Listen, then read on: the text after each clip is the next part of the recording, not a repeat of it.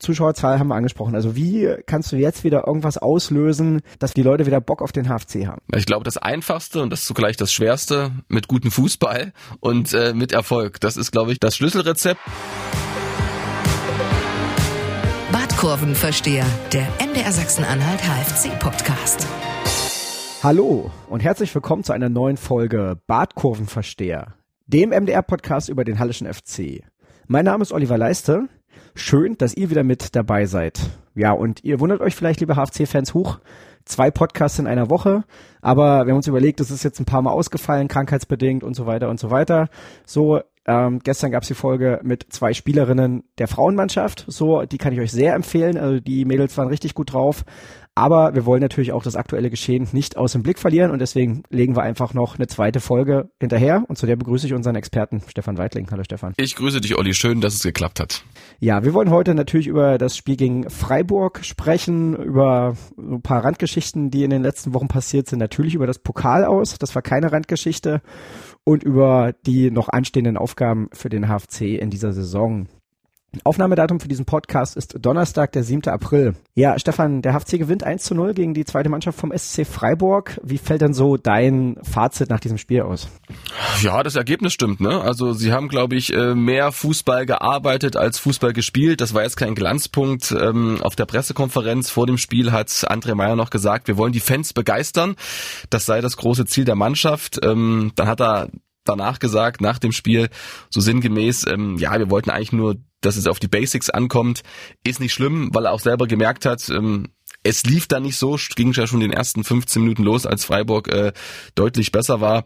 Will damit nur sagen, er hatte, glaube ich, auch andere Erwartungen, hat sich da ein bisschen mehr erhofft, aber ist alles kein Drama. Pause war ein bisschen größer als gedacht. Äh, der Pokalfrust, der ist vielleicht auch noch irgendwo im Hinterkopf gewesen und äh, deshalb war das kein schönes Spiel, aber am Ende ein erfolgreiches. Und wenn man das jetzt sieht, ähm, der HFC war ja so ein bisschen rangerutscht, ähm, auch wenn sie noch deutlich mehr Nachholespiele hatten als die anderen Mannschaften. Aber zwei Punkte auf den Abstiegsplatz, jetzt sind es fünf. Das ist das Entscheidende. Weitermachen am Samstag gegen Duisburg und äh, dann ist das Spiel, glaube ich, auch schnell abgehakt gegen Freiburg. Genau, ich meine, da sind jetzt auch ein paar Aspekte dabei, wo wir noch drüber sprechen müssen. Gerade dieses wieder rangerutscht so, ne? Da ist ja der HFC, das ist ja jetzt nicht das erste Mal in dieser Saison dass das passiert, aber irgendwie kann der HFC mal gar nicht so richtig was dafür, weil zum Beispiel auch, als sie, glaube ich, einmal auf dem Relegationsplatz standen, hatten sie auch noch Nachholespiele gegen Türkgücü und gegen Viktoria, die haben sie dann beide gewonnen, die hätten sie eigentlich vorher gehabt, das heißt, sie wären ja gar nicht daran gerutscht. No, Im Normalfall nicht richtig. Hm. So, und, und jetzt ist das wieder passiert, weil eben die Spiele gegen Freiburg und Osnabrück ausgefallen sind. Vielleicht, vielleicht hätten sie die auch verloren dann in der Zeit, ne, aber so ist das natürlich musst du jedes Mal oder alle paar Wochen eigentlich so einen Neustart hinlegen. Ja, aber es macht's ja auch so ein bisschen spannend und vielleicht braucht man manchmal auch so ein bisschen den Druck, als wenn man jetzt irgendwie da wie Freiburg 2 dasteht, gesichert mit 40 Punkten. Alle gratulieren Thomas Stamm, dem Trainer. Ja, gut gemacht, tolle erste Saison gespielt und dann kommt auch sowas raus. Also ich fand auch Freiburg nicht gut. Die waren klar an der Anfangsphase ein bisschen besser, auch zu Beginn der zweiten Halbzeit, aber das war nicht entschlossen nach vorne gespielt. Das ist da eigentlich eine Mannschaft, wo ich sage, hey, die können doch befreit aufspielen. Dieses berühmte befreit aufspielen, das ist ihnen auch nicht geglückt und ich hatte auch nach dem Rückstand nicht das Gefühl, dass sie jetzt wirklich alles nach vorne werfen und auf Biegen und Brechen versuchen, äh, die drei Punkte oder zumindest noch den Ausgleich äh, zu bekommen. Also vielleicht ist manchmal die Situation gar nicht schlecht, weil das auch die Sinne schärft, weil es einfach ja auch um was geht, ne? Als wenn du schon irgendwie jetzt äh, 40 Punkte hättest und nach oben, nach unten wäre es keine große Rolle mehr. Also pff, wir nehmen es so, wie es ist als HFC-Fans. Äh, die HFC-Fans nehmen es sowieso so, wie es kommt und äh, deshalb ist es, glaube ich, kein Drama. Lass uns mal noch über die Trainer sprechen. Ich war ja gestern im Stadion, das erste Mal jetzt auch wieder seit längerem. Ähm, die hatten sich da ja auch das ein oder andere Wortgefecht an der Seitenlinie geliefert und bei ihren Statements nach dem Spiel da lagen sie auch ziemlich weit auseinander. Ja, das ne? stimmt, da musste ich schmunzeln und sagen, ja, Thomas Stamm dominiert das Spiel und wir hatten zahlreiche Chancen, die habe ich alle gar nicht gesehen. Ähm, und ja, André Meyer war ein bisschen zurückhaltender, glaube ich, aber es gab danach auch noch eine Szene, äh, Niklas Kreuzer und äh, Thomas Stamm sind da auch aneinander geraten, da musste dann auch geschlichtet werden. Also ich war ja sozusagen hier im Studio in Halle, habe das Spiel hier geschaut und auch eine Zusammenfassung gemacht fürs Fernsehen. Äh, du warst ja näher dran, also ich konnte das immer nicht so richtig einordnen es war schon gereizt. Ähm, vielleicht lag es auch daran, Mensch, die mussten da noch acht Stunden mit dem Bus zurückfahren, bist du früh um sechs da und dann fährst du ohne Punkte nach Hause. Da macht die Rückfahrt natürlich keinen Spaß. Ich wollte das, wollte das nochmal nachgucken, der Thomas Stamm. Ich glaube, ich habe den schon mal bei irgendeinem Nachwuchsspiel gesehen. Da war der mir auch als, sagen wir mal, sehr äh, wortgewaltig aufgefallen, auch Richtung gegnerische Bank. Ich muss nochmal nachschauen, ob das tatsächlich der, der gleiche Trainer war, aber das Nachwuchsspiel war damals Magdeburg gegen Freiburg äh, U19. Insofern ist es jetzt nicht komplett unwahrscheinlich, dass das der gleiche war. So, und André Meyer ist ja jetzt auch keiner, der sich dann zurückhält. Ne? Also die haben da schon ganz schön diskutiert die ganze Zeit. Ja, aber mit den, mit den Einschätzungen, also ich muss sagen, ich habe jetzt auch nochmal auf die Statistiken geguckt, habe mir gerade nochmal die Zusammenfassung angeguckt, also da waren schon auch ein paar Chancen dabei, ne? wenn du jetzt schaust, die Freiburger hatten zehn Schüsse, davon fünf aufs Tor, der HFC hatte insgesamt sechs Schüsse, davon zwei aufs Tor. Also da war schon ein leichtes Übergewicht da, aber ich gebe dir recht, es waren jetzt nicht so die krassen Chancen, wo du die Luft, auf, Luft, Luft anhältst und irgendwie denkst, das ist jetzt ein sicheres Tor. Ja, und es gab auch nicht eine richtige Drang- und Druckphase, wo du gemerkt hast, der HFC äh, kommt da hinten überhaupt nicht mehr raus, da fliegen die Bälle den HFC-Kickern nur so um die Ohren, das gab's nicht und äh, das waren oft individuelle Fehler vom HFC, wie kurz nach der Halbzeit, als äh, Niedfeld da dem Kollegen, ich weiß gar nicht, wer er hieß, ähm, von Freiburg, die Nummer 15 war es jedenfalls, den Ball in die, in die Füße spielt, der tanzt ihn dann auch aus, geht an Vollert vorbei und scheitert an Schreiber. Das war eine richtig gute Möglichkeit, auch wenn der Winkel spitz war. Sonst waren es eher so Schüsse aus der zweiten Reihe oder es fehlte mal der letzte Pass. Also, aber das war jetzt kein großes Feuerwerk. Genau. Insgesamt ja ein sehr hektisches Spiel, viele Wackler drin gewesen. Jonas Niedfeld hast du jetzt schon angesprochen. Er war jetzt das erste Mal seit x Wochen wieder dabei, hat seine äh, Schambeinentzündung, Verletzung, wie auch immer, endlich auskuriert. Ja, wie hat er dir gefallen? Ja, es war, glaube ich, nicht sein bestes Spiel, das weiß er auch, aber du hast es angesprochen, man muss dann so ein bisschen Zeit geben, dass der Rhythmus wieder aufgenommen werden kann. Das, glaube ich, nämlich ist schon wichtig, denn in dieser Konstellation haben sie ja lange nicht mehr zusammengespielt, wer auch Landgraf ähm, äh, gelb gesperrt gefehlt hat. Also das Positive, also sein Kopfballspiel, das gefällt mir sehr gut. Also da ist er eigentlich kaum zu überwinden bei hohen Bällen. Da war es äh, nicht groß gefährlich für den HFC, auch bei den Flanken, da stand er immer gut.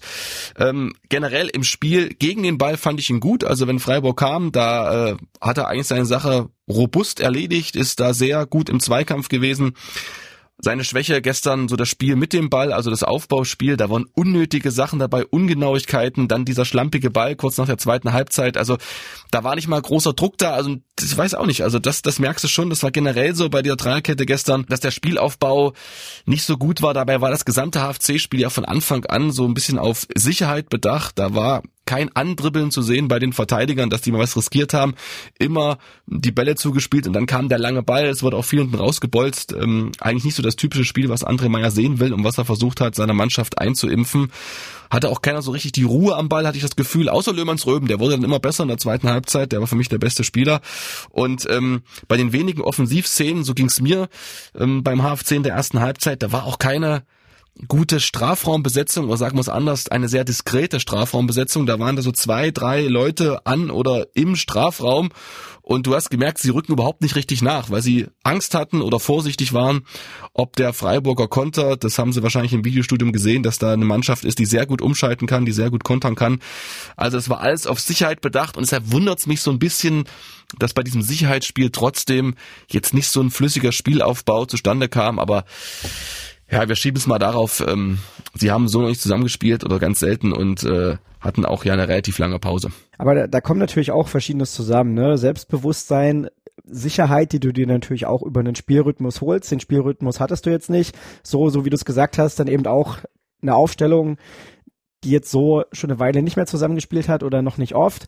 Und dann eben das mit den Freiburger Kontern. Es gab, gab eine Szene und ich glaube, das war nach irgendeinem Freistoß vom HFC und der ging irgendwie drüber. Das könnte der Schuss von Guttau gewesen sein. Und dann ging schnell, ne? Dann gab es den Abschlag von Atobolu, ne? Und, und da, genau, dann ging es richtig schnell. So, und dann sind die plötzlich da zack, zack, zack, vier, fünf Leute ging das los. So, und der HFC hat es dann irgendwie hinbekommen. Es ist dann am Ende, glaube ich, eine Ecke für Freiburg geworden. Aber ich glaube, das war genau das, was du gesagt hast, diese Angst und dass sie, die Freiburger das wahrscheinlich auch schon öfter gemacht haben in dieser Saison, dass man das wusste und dass man da eben dann auch sagt, okay, selbst bei eigenen Standards, da gehen wir jetzt vorne nicht all in, sondern wir wissen, wenn wir den Ball verlieren, dann kann es auch richtig gefährlich werden und das das wollen wir erstmal unterbinden, so, ja. Genau. Und ich muss auch dazu sagen, das ist eigentlich auch verständlich. Also wenn wir sehen, wo der HFC stand vor dem Spiel, egal, die Nachholspiele, die werden ja auch von den Medien außer Acht gelassen, ähm, habe ich auch bei den Kollegen von Magenta im Vorgespräch gehört. Ja, nur noch zwei Punkte Vorsprung vor Viktoria Berlin, die haben aber auch drei Spiele mehr als der HFC. Egal, es wird weggelassen. Stell dir mal vor, das wäre in die Hose gegangen, so ein dummer Konter, dann ist halt noch verunsicherter, dann ist richtig Druck drauf, dann gegen Duisburg und hier geht eine Riesendiskussion los nach dem Pokal aus, etc. Also eigentlich auch wenn es ähm, für die Fans nicht so attraktiv war, es war die richtige Herangehensweise. Am Ende hat sich's ausgezahlt. Dank Elias Huth, das muss man wirklich mal würdigen, wie der Mann hier beim HFC eingeschlagen hat. Ich kann mich noch dran erinnern, wie er ankam beim ersten Training und ich einfach so ein bisschen provokant äh, gefragt habe, sag mal, ähm, Elias, oder sagen Sie mal, Huth, ähm, wie sieht denn das aus? Äh, die Fußstapfen von Terence Boyd sind ziemlich groß. Wird das was? Und er gleich, na klar. Also er hat wirklich gesagt, ich kann ihn ersetzen und äh, seine Quote ist atemberaubend. Also das sechs Tore jetzt, dazu ein Tor äh, aberkannt äh, gegen Braunschweig, eigentlich sieben Tore. Also das ist besser als Boyd. Zumindestens in dieser Saison, ja. In dieser Saison, genau, ne, über den über den Zeitraum, genau. Da habe ich, gestern äh, irgendwo bei Facebook auch schon eine äh, lustige Formulierung gefunden, die das ganz gut einfängt, dass die aktuelle Wahrnehmung von Elias Huth da hat ihn ein HFC-Fan als Hutballgott bezeichnet. ja, ist gut. naja, klar, er ist natürlich sehr gut drin und dann hast du ja einen Löhmannsröhm angesprochen, ne? Der hat das Tor dann auch vorbereitet und äh, wenn man ehrlich ist, muss man auch sagen, musste man damit rechnen, wenn irgendwie was Gefährliches passiert, dann wahrscheinlich über Jan Löhmannsröben. Ja, ja, eher noch über Kreuzer dachte ich. Also ich glaube, Löhmanns Röben hat einfach nach vorn gespielt. Also es war ja keine gefährliche Flanke. Die kommt da mit relativ wenig Geschwindigkeit Richtung Fünfer gesegelt und macht das Hut einfach überragend. Besser kann man das nicht machen. Aber was mir an Löhmanns Röben gefallen hat, ist einfach, dass er überall da war. Also er war mal links, er war mal rechts, er hat sich eingeschaltet, ähm, hat Körperlichkeit äh, gezeigt und das war einfach das, was mir beeindruckt äh, hat, was mich beeindruckt hat, weil das war ja so ein bisschen das, das Manko aus dem Freiburg, äh, aus dem Pokal aus gegen Wernigerode, dass es da keinen gab, der mal so nach vorne geht oder so. Und ich glaube, das ähm, hat Löhmanns Röben auch gespürt und ähm, hat dann nochmal gestern ein bisschen mehr an den Tag gelegt. Welche Position hat denn der eigentlich gespielt? Der hat alles gespielt. Also der war sozusagen mal rechts vorne, mal links. Äh, der war im defensiven Mittelfeld für den Spielaufbau zuständig, mal als Absicherung für Bösel. Also der hat ähm, insgesamt, ich habe nachgerechnet, siebeneinhalb Positionen gespielt beim HFC. das deckt sich mit meinen Eindrücken aus dem Stadion. ja. Ähm, lass uns doch äh, kurz auch über Tim Schreiber sprechen. Auch bei ihm fand ich, genau was wir bei der Abwehr gesagt haben, war gestern ein bisschen Unsicherheit da. Hast du das auch so empfunden? Ja, also ähm, Freiburg hat es ja mutig gemacht. Vor allem der Anfangsphase sind da viel angelaufen und man hat schon gemerkt, es war eine klare Ansage, nicht immer den langen Ball zu spielen, sondern spielerisch da hinten rauszukommen und das einfach auch einfach auch ausnutzen. Ne? Also wenn Freiburg da hoch anläuft und man kann vielleicht mal ein, zwei überspielen, dann ist Platz da und hat man eine gute Chance ähm, in der Offensive was äh, vonstatten gehen zu lassen. Und äh, das war bei Tim Schreiber, gebe ich dir recht. Manche Bälle waren nicht so gut gespielt. Was mir aber gut gefallen hat, ähm, das war diese Szene nach der zweiten Halbzeit. Also er gewinnt irgendwie auch so ein bisschen an Ausstrahlung, finde ich. Also da macht er irgendwie gut den, den Winkel zu nach dem Fehlpass von ähm, von, äh, von Niedfeld und der 15er von Freiburg rennt auf ihn zu. Also der wirkt irgendwie präsenter. Das ist so ein bisschen mein Eindruck, ähm, dass er da so ein paar Prozent gewonnen hat. War ja auch mit der Nationalmannschaft unterwegs. Das macht ja auch was mit dir. Das ist ja auch so ein bisschen ähm, Auszeichnung und ja, aber du hast recht, so Spielaufbau, aber da wollen wir auch nicht so drauf hacken. Mensch, ähm, der Mann ist noch jung und. Aber wieder zwei, drei Bälle dabei, die er relativ unbedrängt in Seiten ausschießt. Ja, ne? das war aber generell, man, Rettemann auch, der spielt euren Ball ins Aus und dann kommt ein scharfer Ball von Niedfeld, den leitet Rettemann und Druck weiter genau zum Gegner. Das waren so unnötige Sachen. Also weiß auch nicht. Aber da habe ich mal nachgeguckt, Olli, lass mich das mal ähm, einfügen. Das liegt aber auch, glaube ich, wirklich daran, das könnte unser nächstes Thema jetzt gleich sein, dass so dieser Spielrhythmus fehlt und auch die Konstanz hinten in der Abwehr. Also diese Sensationssaison 2018, 2019 unter Thorsten Siegner, als am Ende Platz 4 raussprang, da hat die legendäre Dreierkette mit Lindenhahn, Haier und Landgraf in den ersten 15 Spielen zwölfmal in der Startformation gestanden. Dann hatte Lindner noch rot bekommen, sonst wären es noch mehr geworden. Und äh, das, das hast du einfach gerade nicht beim HFC. Ne? Da drückt mal Samson rein für Niedfeld, dann ist Landgraf gelb gesperrt, dann ist Redemann wieder der linke Außenverteidiger, also der linke Innenverteidiger. Also da kommt halt auch kein, kein Rhythmus rein und äh, vielleicht ist es damit auch so ein Stück weit zu erklären. Oder eben einfach, das ist jetzt hart, aber wenn ich jetzt gerade Moritz Heyer sage, seine Entwicklung verfolge ich so mit einem Auge, ich sehe seine Tore, sechs Tore jetzt diese Saison beim HSV, das war einfach, das muss man ehrlich sagen, eine andere Qualität. Also das war einfach ein Innenverteidiger, da hast du sowas eben nicht gesehen. Und jetzt. Äh, Vor allem, weil der ja eigentlich als Sechser geholt worden, ne? Und hat. Stimmt, stimmt. Und dann mhm. war ja noch, äh, Basti Mai kam ja auch in der Saison, war dann noch gesperrt, irgendwie aus der Vorsaison in Münster. Mhm. Und deswegen hat Moritz Heyer in der, äh, in der Innenverteidigung angefangen und hat es dann so gut gemacht, dass dann Thorsten Ziegner gesagt hat, hm, jetzt muss ich mir was anderes für Basti Mai überlegen, weil ich den gerne spielen lassen möchte, aber da hinten kann ich ihn nicht hinstellen. Da haben wir jetzt Moritz Heyer, der ist besser. Ja, genau. Und er hat es einfach genutzt und äh, erinnere ich mich an so viele Szenen, wo er mal andribbelt. Redemann hat es auch mal gezeigt, diese Saison. Ist gar nicht so lange her. Da lief's gut beim HFC. Also wenn das Selbstvertrauen da ist, kann der das auch ein Stück weit sozusagen, wenn er die Erlaubnis hat. Ne? Aber in der Situation sollte es auch nicht machen. Aber um das abzuschließen, wir hatten mit Haya da einfach eine andere Qualität hinten, wenn man das so sagen darf. Ich und wir und der HFC, also oder der HFC hatte, sagen wir es mal lieber so. Wobei ich da auch sagen muss, also gestern ein, zwei Mal haben sie es aufprobiert. Ich kann mich da an ein, zwei Szenen von Janis Voller zum Beispiel erinnern. Also es kam dann auch im Laufe des Spiels, ne? aber haben wir jetzt schon drüber gesprochen. Am Anfang war da erstmal sicherlich sicher das oberste Gebot und dann äh, Rhythm is a Dancer, aber Rhythm kommt. Ach, Rhythm is a Dancer, achso, okay, Rhythm is a Dancer, ja, das ist gut. Ist eine englische Phrase, die ist noch nicht so abgenutzt in Deutschland. Hm? Genau, und aber wie ich, äh, wie ich sage, der Rhythmus kommt dann vielleicht in den nächsten Spielen. Über einen Spieler würde ich gerne noch sprechen. Tom Zimmerschied hat jetzt nach langer, langer, langer Verletzungspause sein Comeback gegeben, ist eingewechselt worden. Und wieder ausgewechselt.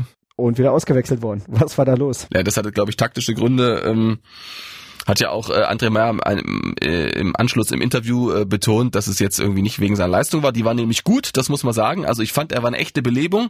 Auf einmal waren Dribblings da im offensiven Mittelfeld. Da war mal einer da, der mal gegen zwei, drei Verteidiger oder Gegenspieler was versucht, der auch mal einen Freistoß rausholt aus einer unmöglichen Position, der diesen guten Kopfball äh, setzt nach einer Kreuzer, Hereingabe oder Standard, ich weiß es gar nicht mehr, knapp äh, gegens Tor. Also da war ich erstaunt, wie nah der schon wieder dran ist an seiner alten Form. Also ich glaube, das ist ein Faktor.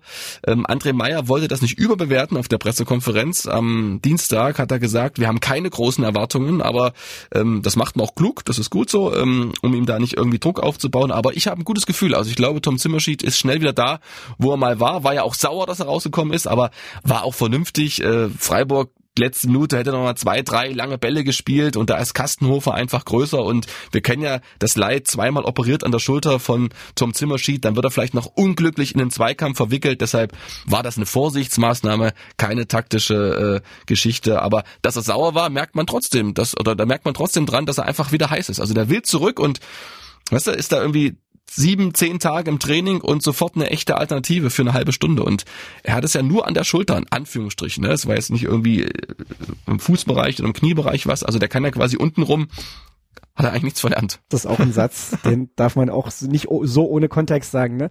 Aber da hatte ich auch im Spiel das Gefühl, er ist ja dann auch sehr hart angegangen worden von den Freiburgern, ist da echt ein paar Mal ja. gut äh, umgeflogen und hat dann auch die ersten zwei Mal hat er immer erstmal so an seine Schulter gefühlt, ob alles okay ist. Also da war auch noch so ein bisschen so so eine Nachwirkung zu spüren oder ich habe es zumindest so interpretiert und naja, Blick weiß ja, wie es ist auf 20, 30 Metern kann so ein Blick alles aussagen, aber er hat sich da auf jeden Fall irgendwie hingefasst und war da, glaube ich, auch, musste erstmal gucken, okay, hält das und wenn es dann zweimal gut geht, dann wächst, glaube ich, auch so ein bisschen das Vertrauen in den eigenen Körper wieder. Glaube ich auch. Also das habe ich nicht so gesehen, weil, glaube ich, dann die Kamera wieder woanders war. Das hast du ja im Stadion wahrscheinlich besser beobachtet. Ähm, kann ich mir gut vorstellen. Also das, das macht ja auch was mit dir. Ne? Also wenn du im Training nochmal drauf fällst, dann nochmal operiert werden musst, also dann hast du ja vielleicht noch nicht so das ganz große Gefühl und äh, absolut verständlich. Dann lass uns ein bisschen über das Drumherum sprechen. Also gestern mit dem Podcast mit den Mädels, das hatte alles ein bisschen länger gedauert, deswegen war ich relativ spät im Stadion. Ich war dann irgendwie drei, vier Minuten zu spät und habe bloß von draußen mitbekommen, wie es dann plötzlich richtig laut wurde. So, und dann Stimmung war auch über das ganze Spiel okay. Ähm, aber 4700 Fans, jetzt komplett ohne Corona-Regeln, muss ich sagen, war ich ein bisschen enttäuscht. Können wir gleich noch drüber sprechen, weil das war ja nicht äh, alles, was jetzt fanmäßig kam. Es gab auch noch ein Spruchband, was sich nochmal auf das Pokal aus gegen Wernigerode bezogen hat. Verständlich, dass die Fans da immer noch sauer sind? Absolut. Also das ist absolut verständlich, denn äh, da hat man sich einiges ähm, wieder eingerissen. Da hat ähm, die Mannschaft und auch André Meyer wirklich einen Kratzer abbekommen, einen ordentlichen Kratzer.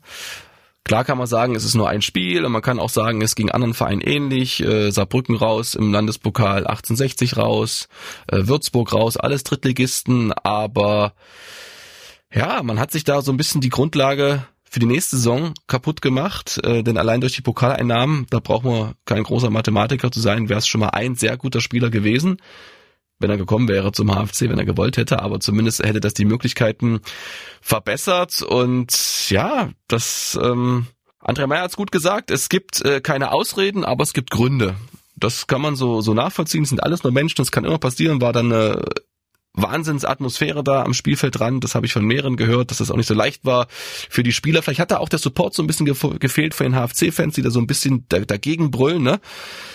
Und ähm, deshalb ist das absolut verständlich, dass man da noch sauer ist als HFC-Fan, weil leichter war es nie, glaube ich, in den DFB-Pokal zu kommen da sage ich jetzt mal so ein bisschen überheblich, als Drittligist ist es normalerweise auch nicht so schwer, wenn du jetzt nicht gerade auf den ersten FC Magdeburg Genau, kriegst. aber es kann ja passieren. Also kann ja sein, dass Magdeburg gar nicht so wie letzte Saison oder wie, genau wie letzte Saison gar nicht oben mitspielt und dann äh, musst du das Ding ziehen, um dabei zu sein. Absolut. Aber muss ja Wernigerode jetzt auch, weil Magdeburg ja noch durchgereicht wird. Na, glaube ich nicht. Also, nee. ich meine, vierter, vierter Platz reicht ja, weißt du, also so, so schlecht kann es gar nicht laufen. Denke ich, aber wir sprechen in drei, vier Wochen nochmal. genau, und dann, ähm, ja, aber ging es eben mit einer, mit einer sehr guten Stimmung los und trotzdem nur 4700 Fans. Ja, ich habe mal nachgerechnet, äh, die letzten drei Heimspiele gegen Zwickau, Mannheim und Berlin, da waren es im Schnitt 4410, also nur 300 weniger mit Zugangsbeschränkungen als jetzt ohne Zugangsbeschränkungen. Klar, Mannheim und Zwickau, die haben noch ein paar Fans mitgebracht, aber es ist alles im mittleren, niedrigen, dreistelligen Bereich. Ja, also wer will's ihnen verdenken so ein bisschen, ne? Es war gestern jetzt auch nicht das gemütlichste Wetter, es war nicht der attraktivste Gegner, es war jetzt auch noch nicht so, dass es ähm, spitz auf Knopf stand, ähm, auch wenn es zwei Punkte waren, aber die Fans können ja im, Satz, im Gegensatz zu manch einem Journalisten die Tabelle lesen und sehen, es ist ja eigentlich noch drei Nachholespiele. Ja, und dann kommt eben sowas bei raus, ähm, ja, und so richtig ähm, begeistert hat der HFC eben nicht und ich glaube auch, dass dieses Pokal aus gegen Wernigerode, dann die unglückliche Pleite gegen Saarbrücken, als ein extrem ersatzgeschwächt war, dass das ähm, vielleicht auch noch ein paar hundert Fans äh, gekostet hat, aber es ist, ist schwer zu sagen.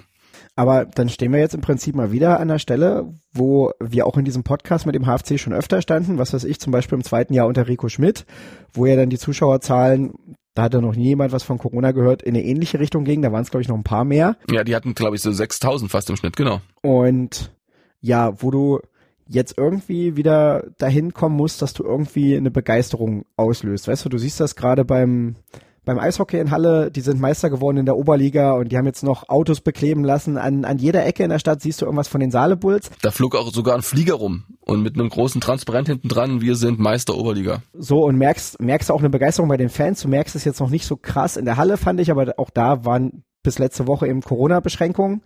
So, ich glaube, falls sie jetzt in den Playoffs noch ein bisschen weiterkommen, dann wird die Halle auch nochmal richtig voll. So, vom HFC siehst du momentan in der Stadt schon wieder nichts und Zuschauerzahl haben wir angesprochen. Also wie kannst du jetzt wieder irgendwas auslösen, dass wieder so die Leute wieder Bock auf den HFC haben. Ich glaube, das Einfachste und das zugleich das Schwerste mit gutem Fußball und äh, mit Erfolg. Das ist, glaube ich, das, äh, das Schlüsselrezept. Und was noch äh, gehen würde, ist, wenn man äh, Udo Becker, den Veranstaltungschef, klonen könnte. Also zehn Udos würden durch die Stadt fahren mit ihren Barkas, dann wäre sicherlich auch mehr los. Der ist ja schon unterwegs in Sangerhausen beim Osterfest und hier und da und überall und jedes Wochenende.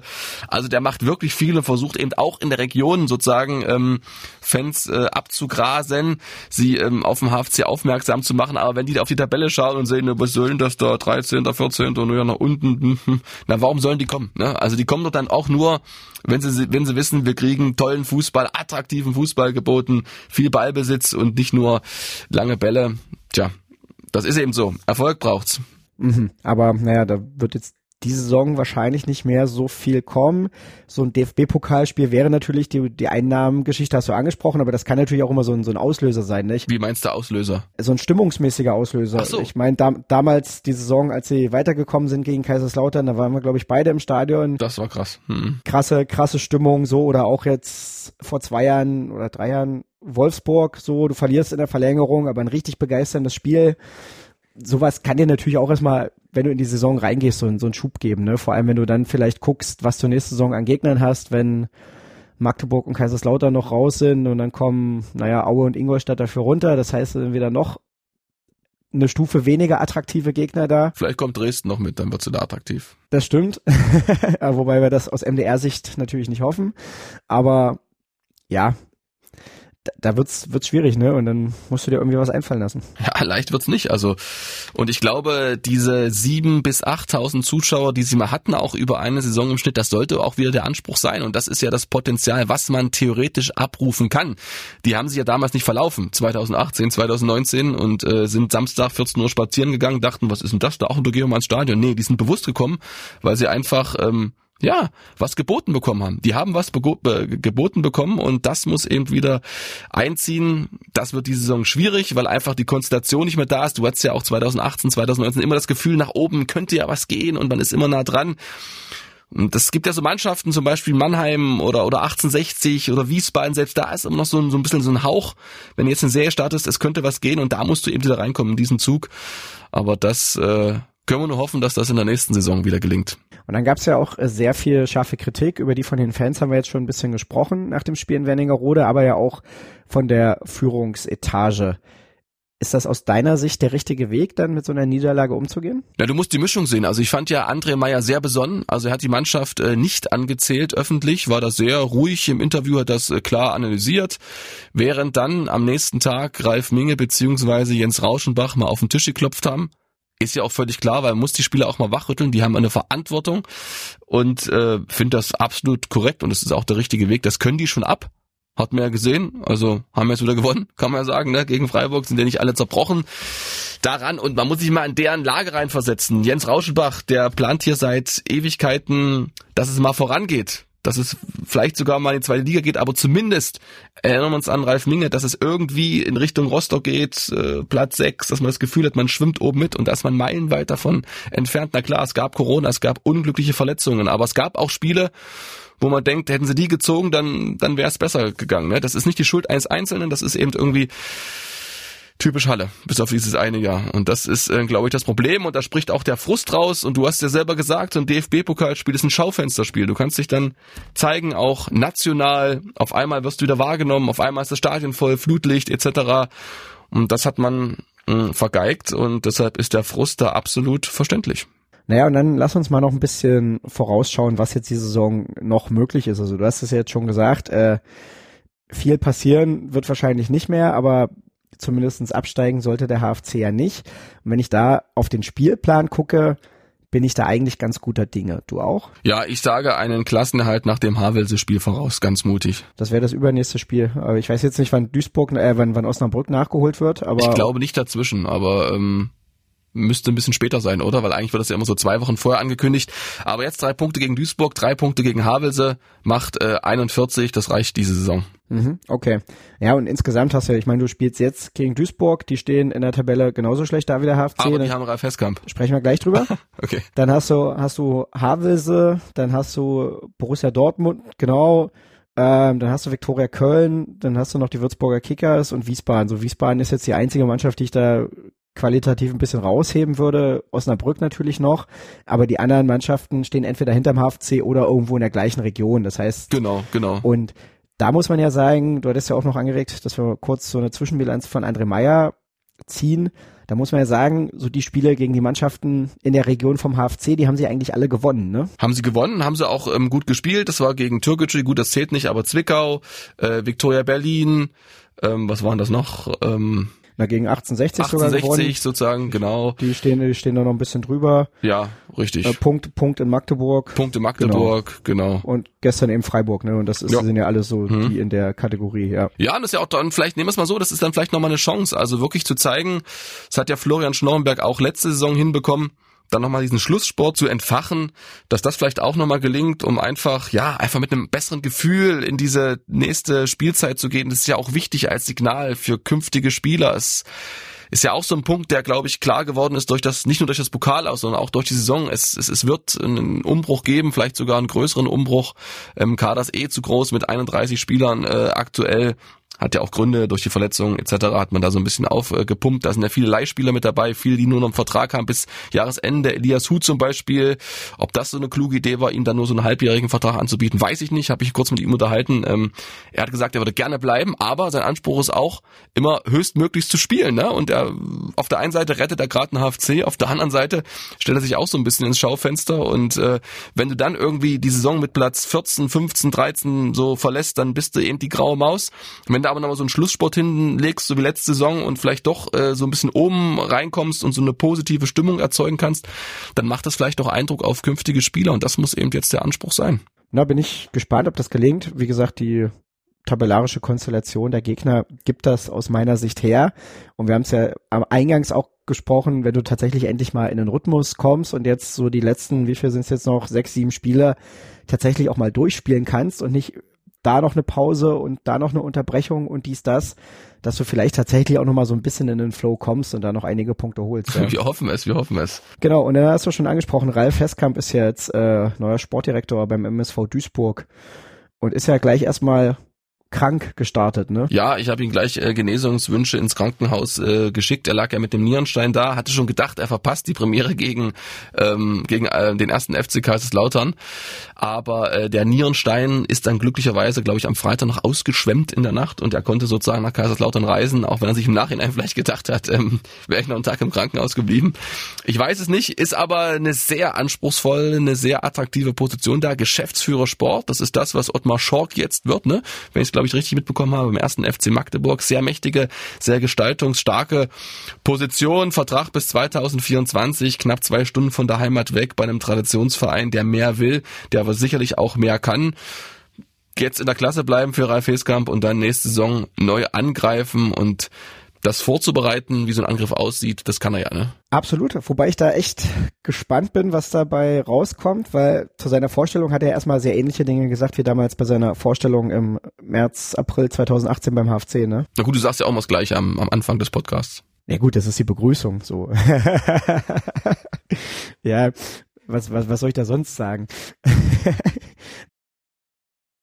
ähm, zum Beispiel, war einer seiner Lieblingssätze beim HFC, das weiß ich noch. Ja, immer in der Vorbereitung oder in der Wintervorbereitung, ja, wir haben nicht so viele Möglichkeiten, aber wir müssen Schritt für Schritt die Wahrscheinlichkeit erhöhen, dass wir irgendwie mal aufsteigen können. Und genau diesen Satz stimmt, hat er jetzt stimmt. eben für, für, für Duisburg auch gesagt. Da hat er natürlich auch gesagt, der MSV ist per se an sich schon nochmal eine andere Hausnummer. Der hat eben eine Infrastruktur, die ist eigentlich zweitligawürdig. Das ist ja beim HFC nicht der Fall. Der hatte tendenziell andere Möglichkeiten, aber seit dem verpassten Aufstieg, wann war das? 2000 20, glaube ich, genau in der, in der Corona-Saison. So, seitdem waren die ja auch nur noch unten drin. Also da weiß ich jetzt auch gar nicht, ob die Möglichkeiten wirklich noch so da sind, ne? Also die, die Infrastruktur schon, aber ob das finanzielle Umfeld auch noch so da ist, dass man wirklich äh, den Aufstieg in die zweite Liga vorbereiten kann. Das weiß ich nicht, kann ich nicht so richtig einschätzen. Ich glaube aber, wenn dieser schlafende Riese, so würde es wahrscheinlich Terence Boyd sagen, wenn er gewechselt wäre zum MSV Duisburg, wenn der quasi aufsteht, dann, dann ist da auch wieder einiges möglich. Der kann schon eine Sogwirkung entfalten, aber du, es wäre reine Spekulation, keine Ahnung. Also ob die das schaffen, ähm, drücke ihm die Daumen, dass er das erstmal gut macht und dann wird schon alles gut werden. Ja, aber wenn du mich fragst, dann soll doch lieber der HFC aufsteigen als der MSV Duisburg. Ja, das auf jeden Fall. Mhm. Gut, ähm, Stefan, da bin ich im Prinzip schon am Ende meiner Liste angekommen. Hast du noch irgendwas, worüber wir reden sollten? Also es gab eine schöne ähm, Szene noch, die will ich dir gerne schildern. Am Dienstag nach der Pressekonferenz äh, fährt Jan Löhmannsröben vor, hat einen sehr interessanten, ja, was ist das gewesen? So, so einen orange-schwarzfarbenen Anzug ähm, also so eine weite Hose und so ein Pullover darüber, alles einheitlich farblich, also so orange, schwarz und noch andere Farben mit drin.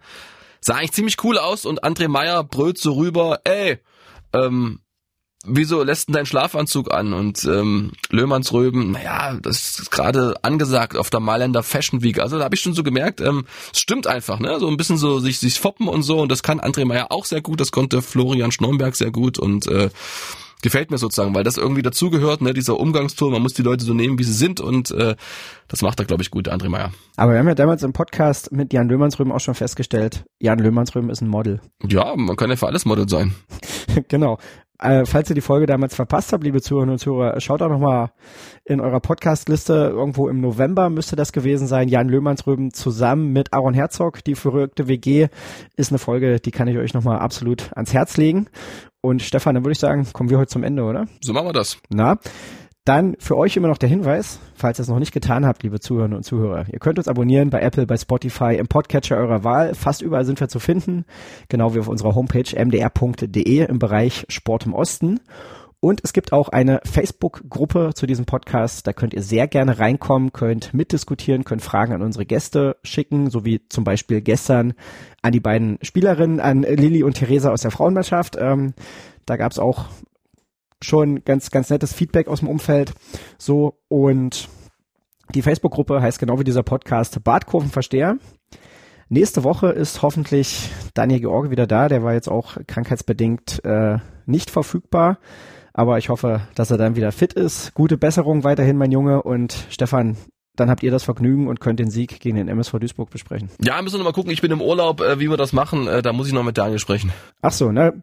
Dann, liebe Zuhörer und Zuhörer, könnt ihr euch auf eine Überraschungsfolge freuen nächste Woche. Bis dahin, Stefan, dir vielen Dank. Bis bald. Bis dann, Olli. Danke für die Zeit. Na, ciao, ciao.